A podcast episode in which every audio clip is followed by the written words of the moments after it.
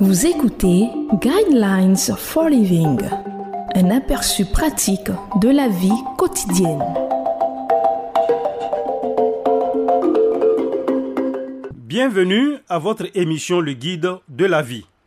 Au microphone, votre serviteur Koulibaly Josué, à la technique Serge Guéhi. Le thème de l'enseignement de ce jour est quatre pensées dangereuses qu'il faut éliminer. Le verset qui va servir de base à l'enseignement de ce jour est le livre de 1 Corinthiens chapitre 10 verset 12 qui dit Ainsi donc, que celui qui croit être debout fasse attention à ne pas tomber. L'apôtre Paul parle des ruses de Satan lorsqu'il écrit aux habitants de la ville d'Éphèse.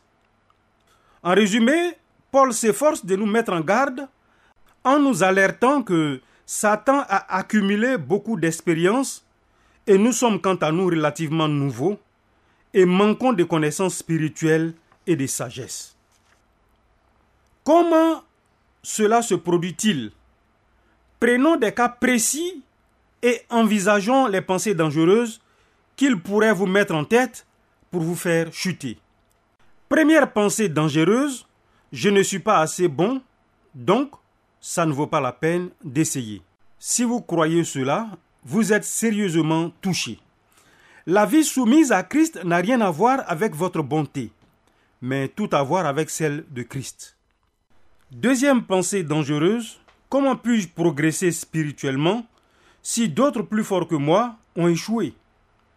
Peut-être pensez-vous à des personnages bien connus qui ont basculé dans l'immoralité et vous vous dites alors que cela ne vaut pas la peine d'essayer il y a des moments où les dirigeants spirituels, même des géants spirituels, échouent. Pourquoi? Peut-être par excès de confiance en soi. Peut-être que l'image qu'ils donnaient en public était bien différente de ce qu'ils étaient en privé, mais les échecs de quelqu'un d'autre n'affectent aucunement le fait que vous viviez une vie qui glorifie Dieu. Troisième pensée dangereuse, Dieu demande plus que ce dont je suis capable. Vous avez oublié la fortification spirituelle qui vient par le Saint-Esprit en réponse à l'appel. Et enfin, quatrième pensée dangereuse, cette fois-ci, ça n'a pas d'importance.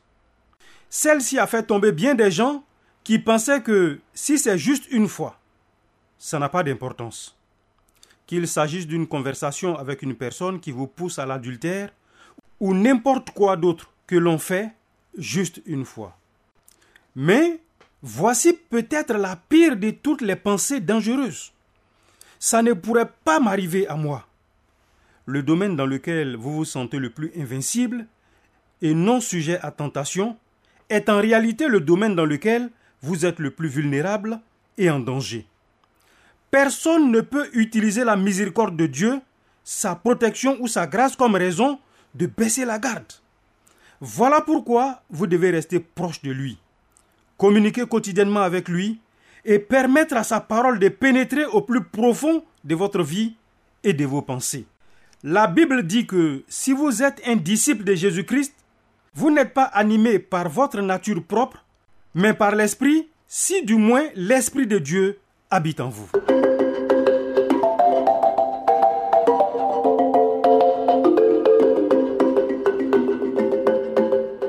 Vous venez de suivre Guidelines for Living. Pour en savoir plus sur l'émission, veuillez contacter la station que vous écoutez.